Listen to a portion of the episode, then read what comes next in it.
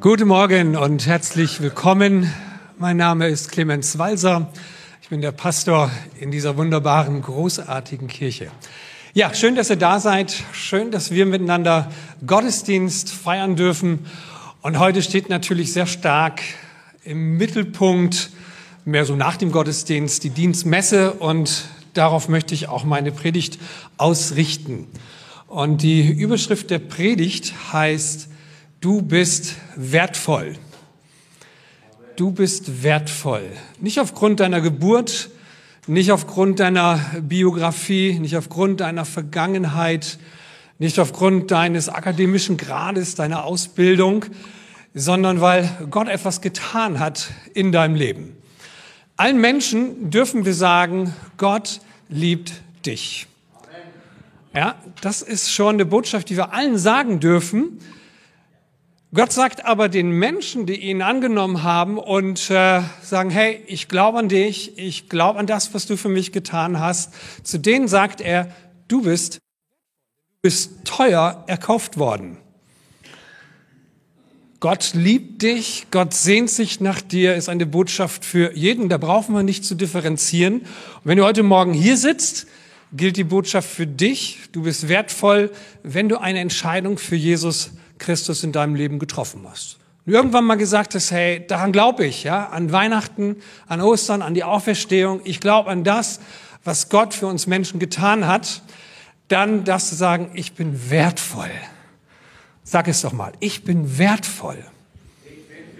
Ja, genau. Ganz unabhängig von deiner Geburt, von deinem Intellekt, von dem, was du bist und wer du bist. Du bist wertvoll, weil Gott dich als wertvoll erachtet. Und da möchte ich euch hineinnehmen in den Bibelvers aus dem ersten Korintherbrief Kapitel 6, Vers 20. Da heißt es, denn Gott hat einen hohen Preis für euch bezahlt, deshalb ehrt Gott mit eurem Leib. Gott hat einen hohen Preis für euch bezahlt. Der Kontext dieses Bibelverses ist echt schräg. Also richtig schräg. Der Paulus schreibt an die Gemeinde in Korinth, die Gemeinde in Korinth, also die Stadt Korinth und die Bewohner dort, das war Sodom und Gomorra. Das war, wie heißt das Rotmilieu noch in Hamburg? Wie?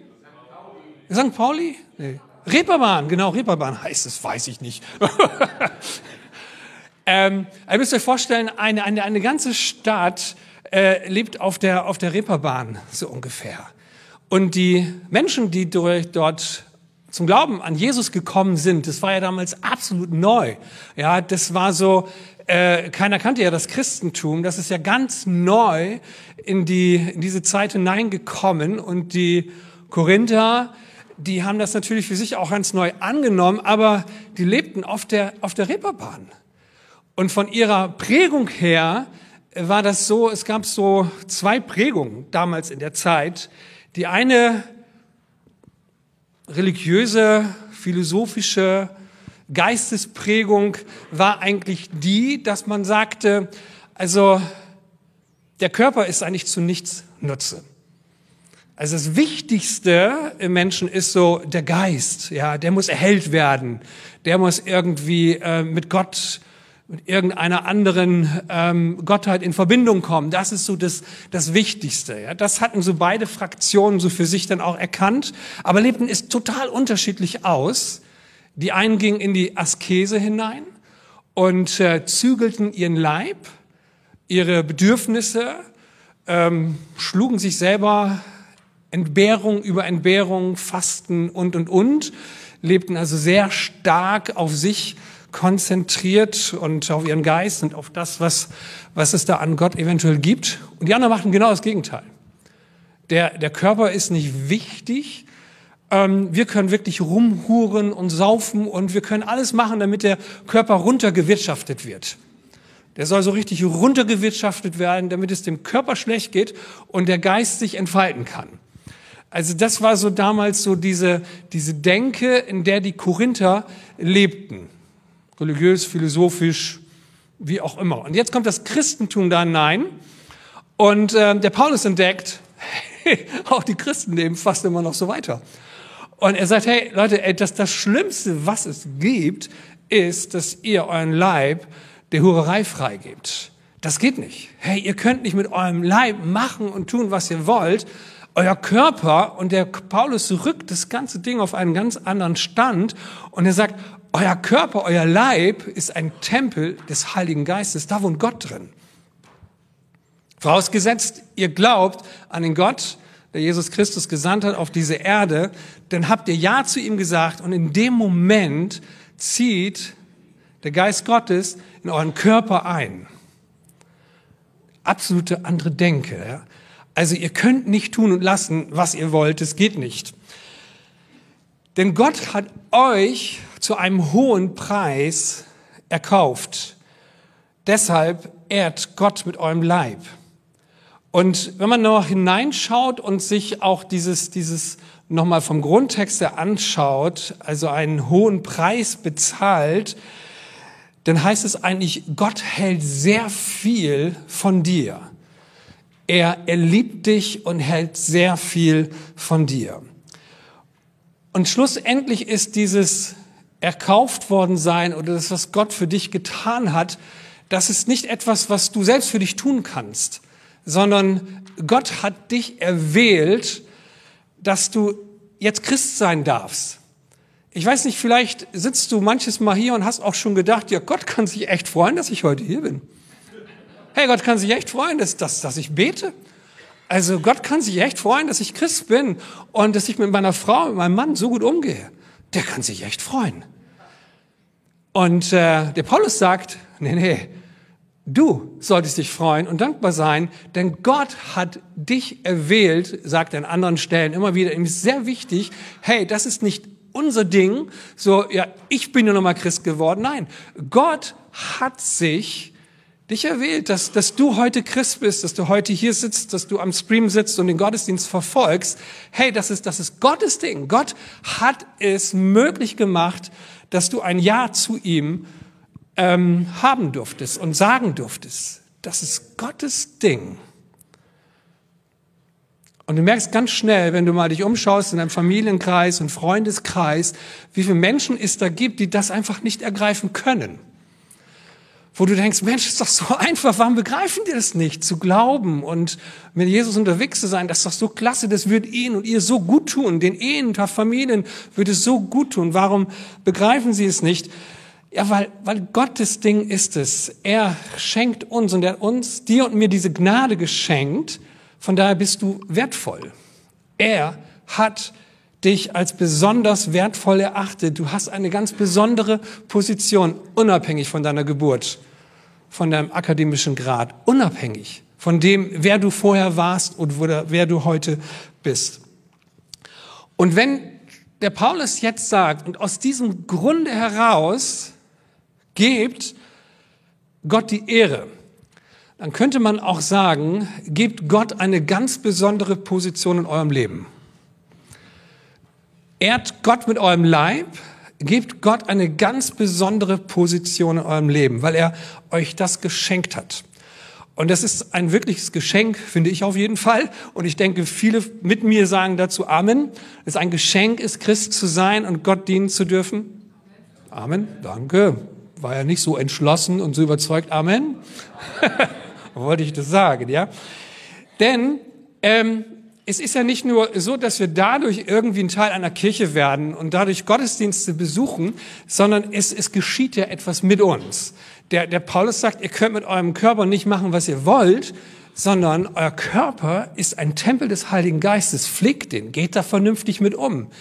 Und ihr geht vernünftig mit eurem Körper und eurem Leben um, wenn ihr Gott in eurem Leben eine besondere Position gebt.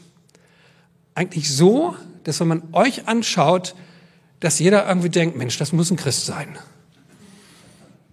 Das muss ein Christ sein. Irgendwie hat der etwas, was anders ist. Das muss ein Christ sein. Der pflegt sich, der achtet auf seine Gesundheit, der geht mit anderen Menschen vernünftig um, der hat ein gesundes Selbstwertgefühl, das ist kein egoistischer Typ, der ist hilfsbereit und alles. Und dann sagt Gott, wenn du anfängst, so zu leben, so gibt der Paulus uns das wieder im Epheser Brief, Kapitel 2, Vers 10, sehr interessant, denn wir sind Gottes Schöpfung. Er hat uns in Christus Jesus neu geschaffen, damit wir zu guten Taten fähig sind, wie er es für unser Leben schon immer vorgesehen hat. Wir sind Gottes Schöpfung. Du sagst, ja, weiß ich, ja. Also, ich glaube schon daran, dass Gott die Menschheit erschaffen hat. Aber hier geht es um einen, einen anderen Punkt nochmal. Das sagt der Paulus denen, die da glauben, die, die angefangen haben zu glauben, denen sagt er, dass du bist eine neue Schöpfung. Also der Paulus sagt eigentlich in dem Moment, wo du dich für den Glauben an Jesus, an Gott entschieden hast, fängt etwas Neues in dir an, denn er schafft er dich neu. Also, der Paulus sagt, unser Körper ist ein Tempel des Heiligen Geistes. In dem Moment, wo du Ja gesagt hast zu Jesus und zu dem Glauben, ist der Heilige Geist in dein Leben eingezogen. Und jetzt beginnt so dieses Neue. Das Neue drückt sich darin aus, dass du auf mal anfängst, anders zu denken. Deine Werte verändern sich, dein Werteprofil verändert sich.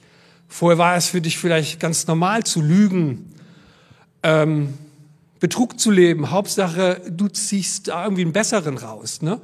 Dir war es äh, egal, dein Arbeitgeber zu betrügen. Dir war es irgendwie selbstverständlich, das Sozialamt zu betrügen, deinen Ehepartner zu betrügen. Es war alles irgendwie normal. Und als du dich aber entschieden hast für den Glauben, so erzählte mir mein guter Freund, dann ist so, als wenn der Schalter umgelegt wird, man versteht auf mal das Leben anders. Das Werteprofil verändert sich. Man spricht mehr von Treue, von Verbindlichkeit, von Zuverlässigkeit. Es ist irgendwie wie anders. Man, man geht mit seinen Mitmenschen anders um. Nicht meines die Rache, sondern hey, ich, ich verzeih dir, komm, lass uns neu starten. Ne? Also Gott schafft etwas Neues. Er hat uns in und durch Christus neu geschaffen. Und dadurch, dass wir jetzt ein Tempel sind, in dem der Heilige Geist wohnt, wohnt auch Jesus in uns. Und jetzt kommt es. Damit wir zu guten Taten fähig sind, wie er es für unser Leben schon immer vorausgesehen hat. In den ähm, älteren Übersetzungen heißt, Gott hat gute Taten vorbereitet, die du tun kannst. Wenn du heute hier sitzt, dann äh, ist es so, dass Gott schon heute für diesen Tag eine gute Tat für dich mindestens vorbereitet hat, die du tun kannst. Kannst du das vorstellen? Also einer auf jeden Fall, der hat Amen gesagt, ja? ähm, also gleich im nächsten Moment kann es sein, dass es da, dass da einen Moment gibt, in dem du spürst, hey, das ist von Gott vorbereitet. Also es ist etwas anderes. Er ist nicht da und sagt, hey, jetzt musst du mal ins Tu mal, sondern er bereitet die Dinge in deinem Leben vor, dass du sie tun kannst. Und das wird richtig spannend. Am Donnerstag waren wir wieder auf der Straße und äh, auf der Fußgängerzone sah ich eine Person stehen, die aus einem Geschäft herauskam und die ganze Zeit so da stand. Also ihr ganzes Äußere drückte aus, ähm, mir ist hundselend und ich klappe gleich zusammen. 30 Grad waren's draußen, äh, Fußgängerzone sehr heiß und sie stand da und stand da und ich dachte, hey, da gehe ich mal hin. Ja, ich bin ja Krankenpfleger. Ja, ich bin Krankenpfleger, ich hingegangen. Ich sage, hey, kann ich Ihnen helfen? Sie sehen nicht gut aus. Ähm, ist Ihnen schwindlig? Was, was ist los? Ähm, ich bin vom ersten Beruf her Krankenpfleger. Sie ist so geistesgegenwärtig, fand ich echt interessant. Und vom zweiten Beruf? Hey, ist ja interessant. Ja, Pastor. Ach, ja, das ist ja was. Und wir konnten eine ganze Zeit lang miteinander sprechen. Und ich habe empfunden, das war ein, ein Werk, was von Gott vorbereitet war. Ja, mein Freund Markus, der stand im Hintergrund, hat gebetet und du spürtest, da ist irgendwas von Gott. Ja, es sind manchmal so, so Dinge, die bereitet Gott vor. Und natürlich als wir am Mittwoch war es, nicht am Donnerstag, am Mittwoch war es, in die Fußgängerzone gegangen sind, beten wir natürlich vorher, dass Gott mit reingeht. Wir, wir beten, wenn wir spazieren gehen durch die Fußgängerzone, sagen, Gott, hier sind wir, mach irgendwas, wir wollen dir dienen, uns dir zur Verfügung stellen. Und dann passieren solche Dinge. Gott hat etwas vorbereitet. Vielleicht gehst du morgen auf die Arbeit und äh, hast eine Kollegin oder Kollegen, den du überhaupt nicht magst, und du bekommst den Gedanken, Mensch, wenn du dir jetzt einen Kaffee ziehst, bring ihr oder ihm auch mal einen Kaffee mit.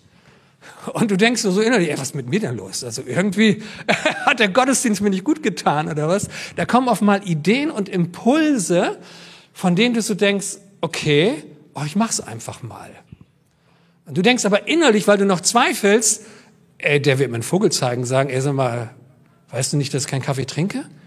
Oder bei dieser Hitze kriege ich ganz bestimmt keinen Kaffee. Und du denkst so innerlich, ich kriege gleich sowieso einen Korb und das wird mega peinlich. Weil es ja sowieso eine Person ist, die du nicht magst und sie dich auch nicht mag, aber du spürst, Gott ist da dran und er bereitet irgendetwas vor und du machst es einfach mal. Und dann gehst du hin und gibst deiner Kollegin, deinem Kollegen diesen Kaffee und äh, du denkst, wow, von Gott vorbereitet, das passt. Ey, danke. Das habe ich ja überhaupt nicht erwartet. Das ist ja lieb. Ey, das ist schön. Sag mal, wollen wir nicht mal heute Mittag zusammen essen gehen und uns mal ein bisschen austauschen, wie auch immer. Und du spürst, hier ist etwas von Gott vorbereitet. Das sind die Dinge, die er tut, weil er sagt, ihr seid wertvoll, ihr seid teuer bezahlt ich habe etwas Neues mit eurem Leben gemacht und das Neue, das sollst du auch erleben und empfinden und spüren. Und das geht darüber, dass du Impulse bekommst, die du auch umsetzt. Gute Gedanken, gute Ideen, Freundlichkeit, die du an den Mann und an die Frau bringst. Und die hat er für unser Leben vorbereitet und vorgesehen. Der Petrus sagt in der Bibel, jeder soll dem anderen mit der Begabung dienen, die ihm von Gott gegeben ist oder die ihm Gott gegeben hat. Also jeder von uns, ja, jeder, der Christ ist, jeder Mensch hat besondere Gaben und Fähigkeiten von Gott bekommen. Ja, und das sehen wir heute nach dem Gottesdienst. Wir haben ja 26 Dienstbereiche, die sich vorstellen. Und das sind nur die Dienstbereiche. Wenn wir noch die ganzen unteren Teams, die einen Dienstbereich auch noch hat, auch noch dazu nehmen würden, da werden wir fast an, an 40, glaube ich, kommen. Ey, Hammer. Ey, vielen, vielen Dank für euren ehrenamtlichen Dienst hier in unserer Kirche, der nicht nur für diese vier Mauern ist, sondern eben auch ganz weit rausgehen soll, der bis nach Lüneburg geht, ja, der in unsere ganze Region gehen soll. Ähm, danke, das ist einfach etwas Wertvolles. Und das ist nicht so nach dem Motto, oh, ich tue da einen Dienst, sondern es ist ein Vorrecht, das tun zu dürfen. Jeder von uns hat eine Begabung, hat etwas von Gott bekommen. Und das Größte ist, mit dieser Begabung Gott dienen zu dürfen. Ja, das ist das Größte und Wertvollste. Und damit du heute mal sehen kannst, was es so alles gibt in dieser Kirche, und hier stehen Teams, die sagen, hey, wir wollen dich mit deiner Begabung, heißt es, du darfst dich an dieser einen oder anderen Stelle auch mal ausprobieren. Ja, das bedeutet nicht, wenn ich einmal sage, bin ich hier bis zu meinem Lebensende irgendwie verpflichtet, diesen Dienst zu tun. Du hast die Möglichkeit, mit dem einen oder anderen ins Gespräch zu kommen und einfach mal reinzufragen, reinzuhören und der Teamleiter wird dann sagen, hey, wenn du Lust hast, komm doch einfach mal vorbei, schau dir das an. Und wenn es nichts für dich ist, dann äh, guckst du weiter, ist gar kein Problem. Aber jeder hat eine Begabung und wenn wir Gott diese Begabung zur Verfügung stellen, dann fängt er nämlich an, Dinge vorzubereiten und das macht das Leben interessant, oder? Wie du spürst, du bist mittendrin, wo Gott auch ist. Das ist bereichernd für Beziehungen, für Freundschaften, für Ehe, für Familie. Es ist sowas von, von bereichernd. Mutter Teresa sagte mal, ein heiliger Lebensstil besteht darin, Gottes Arbeit mit einem Lächeln zu tun. Das ist ein heiliger Lebensstil. Ein Freund von mir sagte mir, oh, ich musste bei 30 Grad die Kirche putzen. Und dann habe ich mich hingestellt und gesagt, Gott, ich bin dir so dankbar, dass ich hier putzen darf. Wir haben so ein tolles Gebäude. Das ist so schön. Und danke, dass du uns dieses Gebäude gegeben hast. Und ich mache es gerne, weil ich dankbar bin und mich darüber freue, dass Gott uns so beschränkt hat als Kirche. Ja, es ist eine Entscheidung, die ich treffe, ja. Gottes Arbeit mit einem Lächeln zu tun und zu sagen, danke. Natürlich kann man viele, viele andere Dinge auch machen, aber da liegt nicht so viel Segen drauf, wie mit dieser Entschlossenheit zu sagen, ich diene dir mit Freude und mit einem Lächeln. Amen. Diese Entschlossenheit zu haben. Rick Warren sagte mal, will euch da nicht zu nahe treten, aber ich finde es irgendwie cool, weil es einfach in unsere Zeit reinspricht. Der reife Christ hat aufgehört zu fragen, wer erfüllt meine Bedürfnisse? Er fragt, welche Bedürfnisse kann ich erfüllen? Die Erfüllung ist nicht, Bedürfnisse erfüllt zu bekommen, sondern die Erfüllung ist, eines Christen Bedürfnisse zu erfüllen. Amen. Hey, es macht viel mehr Freude, Menschen eine Freude zu machen, als immer darauf aus zu sein, wer macht mir denn mal eine Freude?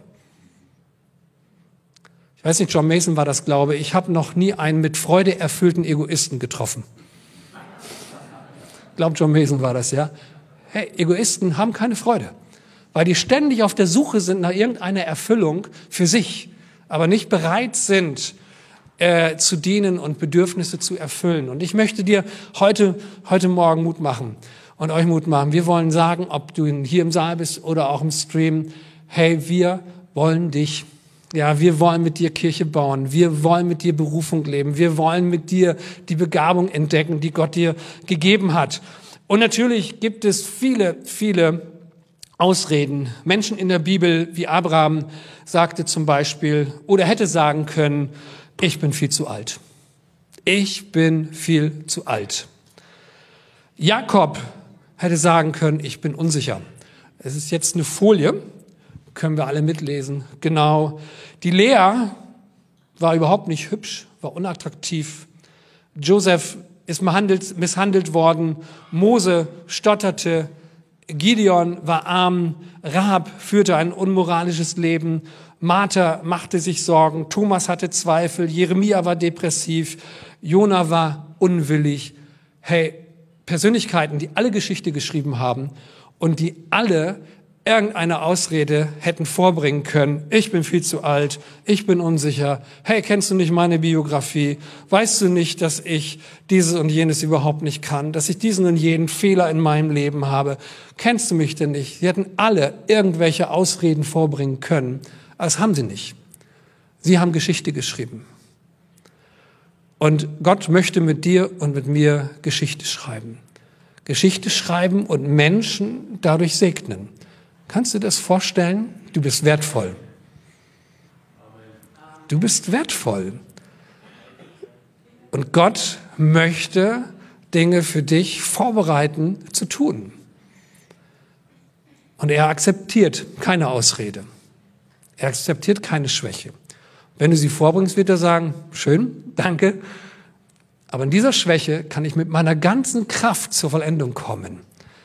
Das ist doch so ermutigend. Da, wo wir schwach sind, da dürfen wir schwach, stark sein. Wir dürfen Schwäche zugeben. Heute Morgen hat man für mich hier gebetet im Gebetsteam, weil ich gesagt habe, hey, ich fühle mich nicht gut vorbereitet und ich brauche euer Gebet und äh, betet für mich. Es ist schön, schwach zu sein und ehrlich zu sein. Und dann kommen die Geschwister zusammen und legen die Hände auf und beten für einen, ohne dass ich irgendetwas gesagt habe. Hey, Gott ehrt Schwäche. Gott grenzt nicht aus, wenn wir schwach sind, wenn wir Fehler haben und wenn wir dieses ein oder andere nicht können, sondern er ist der, der dich reinnimmt und sagt, hey, es ist so gut, dass du so ehrlich bist, dass wir jetzt miteinander reden dürfen, dass wir miteinander beten dürfen, dass ich Menschen beauftragen darf, für dich zu beten. Keine dieser Persönlichkeiten ruhte sich auf eine Schwäche aus. Sie machten alle einen Unterschied und machten die Welt ihrer Mitmenschen besser. Und das ist unser, unser Aufruf auch heute, ja. Wir möchten mit euch einen Unterschied machen. Wir möchten mit euch, mit dieser Kirche und du auch in deinem Dienst, wir möchten, dass du einen Unterschied machst. Und das geht nur dadurch, dass wir anfangen, unseren Glauben zu leben. John Mason, den ich liebe, sagte einmal, hört gut zu, der Glaube ist keine Tablette, oder ihr könnt es auch lesen, die man einnimmt. Der Glaube ist ein Muskel, den man bewegt. Und wenn der Glaube in dir noch nichts bewegt hat, noch nie eine Tasse angehoben hat für deinen Arbeitskollegen, noch nie einen Putzlappen in die Hand genommen hat für deine Kirche, noch nie irgendwie etwas bewegt hat für Gott, dann möchte ich dir Mut machen und sagen, hey, der Glaube ist keine Tablette, die man einnimmt, sondern ein Muskel, den man bewegt. Und äh, unser Wunsch, unsere Sehnsucht ist, dass wir heute unsere Muskeln zeigen als Kirche, jeder von euch, und sagt, hey, ich möchte dienen. Und es ist auch gar nicht schlimm, wenn du sagst, hey, ich empfinde so, das könnte meine Begabung sein. Ich würde gerne mal reinkommen und mal schauen, ob das was für mich ist. Oder du sagst, hey, ich habe überhaupt keine Begabung, ich möchte einfach mal mitmachen. Lass mich mal mitmachen. Und in Begabung und das, was Gott einem geschenkt hat, entdeckt man dadurch, dass Menschen zu einem kommen und sagen, du, ich sehe etwas in dir. Gott hat etwas hineingelegt. Das ist Reden Gottes. Das Reden Gottes. Wenn jemand zu dir kommt und sagt, ey, du hast es so stark gemacht, das ist so ermutigend, dich dabei zu sehen, zuzuhören, wie du Menschen umgegangen bist, wie du dieses oder jenes gemacht hast, da, da ist irgendetwas Besonderes in deinem Leben. Wenn dir schon mal jemand gesagt hat, das hast du gut gemacht, dann nimm das auch heute und sag, hey, vielleicht ist es ja etwas, was Gott mir gegeben hat. Unsere Hoffnung für dich ist heute Morgen, Unsere Hoffnung besteht darin, dir durch die nächsten Schritte aufzuzeigen, wie du Teil eines Teams werden kannst. In einem Team kannst du deine Begabungen und Talente einsetzen, um anderen zu dienen. Und das möchten wir. Wir möchten dir, wir möchten als Kirche Räume schaffen, Teams öffnen und sagen, wir sind nicht perfekt. Und wir sind nicht als Kirche perfekt. Ihr wisst gar nicht, was hier hinter den Kulissen manchmal los ist. Hey, wie wir uns abrackern, wie wir uns mühen, wie wir doppelten Einsatz teilweise geben, damit die Dinge funktionieren. Und wie Teamleiter kommen sagen, hey, ich brauche echt Unterstützung. Und von daher, wir brauchen dich. Auch wenn Sonntagmorgen hier so viel perfekt aussieht, ja, das Lobpreisteam, Moderation, hin und wieder auch der Prediger, ja, wo, wo du dann denkst, hey, ist alles so perfekt, was soll ich denn noch hier? Wir sind nicht perfekt. Wir brauchen dich. Und ich glaube, das macht Gott. Er lässt uns immer in einer gewissen Schwäche, damit wir demütig bleiben und den Ansatz in uns tragen, hey, wir brauchen dich. Wir brauchen dich. Ich brauche euch. Es ist so gut, um jeden einzelnen von euch zu wissen und auch darum zu wissen, zu sagen, hey, das kann ich nicht. In meiner vorherigen Kirche habe ich so oft gesagt, hey, das kann ich nicht. Dem jetzt macht nichts. Dafür können wir das. Und das ist schön. Wir müssen nicht alles können. Du musst nicht perfekt sein. Du darfst sagen können, ey, ich kann dieses und jenes im Team nicht. Und der Techniker wird sagen, hey, gar kein Problem. Wir haben so viele Bereiche. Du kannst hier und da dich ausprobieren und dienen. Das ist so schön. Keiner muss perfekt sein. Aber du darfst mit dem dienen, was Gott dir gegeben hat. Und Gott gebraucht das Schwache und das Unvollkommene. Und wir wollen gemeinsam mit dir, wir wollen Gott lieben wir wollen Menschen lieben und unser Bestes geben. Und damit wollen wir einen Unterschied machen. Damit wollen wir einen Unterschied machen. Ich möchte dir nochmal zurufen, hey, du bist wertvoll. Und wir laden dich ein, heute dich zu entschließen, einen Unterschied zu machen. Mit all dem, was Gott dir gegeben hat den verborgenen, mit den offensichtlichen Gaben und Fähigkeiten hier einen Unterschied zu machen und zu sagen, hey, ich will, ob es nun hier ist, ob es nun in Lüneburg ist, wir haben Lüneburg Stand, ob es nun irgendwie in der Stadt ist und du sagst, hey, ich habe eine ganz neue Idee, dann komm doch zu mir oder zu einem der Ältesten und sag, hey, ich habe eine ganz neue Idee, das brennt mir so auf dem Herzen, dann lass uns darüber ins Gespräch kommen. Dann geht der Dienst nach draußen oder wo auch immer hin. Wir wollen einen Unterschied machen in dieser Kirche, mit dieser Kirche, in Geesthacht, in Lüneburg, egal wo wir sind. Ja, das ist unser Auftrag, einen Unterschied zu machen. Menschen sollen sehen, dass wir Gott ehren und ihm in unserem Leben eine ganz besondere Position geben. So ehrt man Gott, indem dass ich ihm eine ganz besondere Position gebe. Und wie mache ich das? Indem dass ich meinen Mitmenschen zeige, hey, ich liebe Menschen, weil Gott mich zuerst geliebt hat. Amen. Und ja, was soll ich noch sagen? Ich kann nur sagen, schön, dass es euch gibt und schön, dass wir diesen Tag so miteinander haben. Liebes Team, kommt schon mal vor.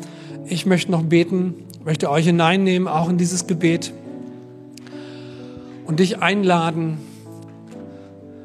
ein Teil auch von dem zu sein, was hier jetzt im Gottesdienst passiert, aber auch was jetzt, und ich sage gerne auch, der Gottesdienst, nach dem Gottesdienst ist der zweite Gottesdienst. Wenn wir hier gleich Amen sagen, hört der Gottesdienst nicht auf, sondern dann sind wir im zweiten Gottesdienst und sind miteinander unterwegs, sprechen miteinander, ermutigen uns und reden miteinander und machen so einen Unterschied.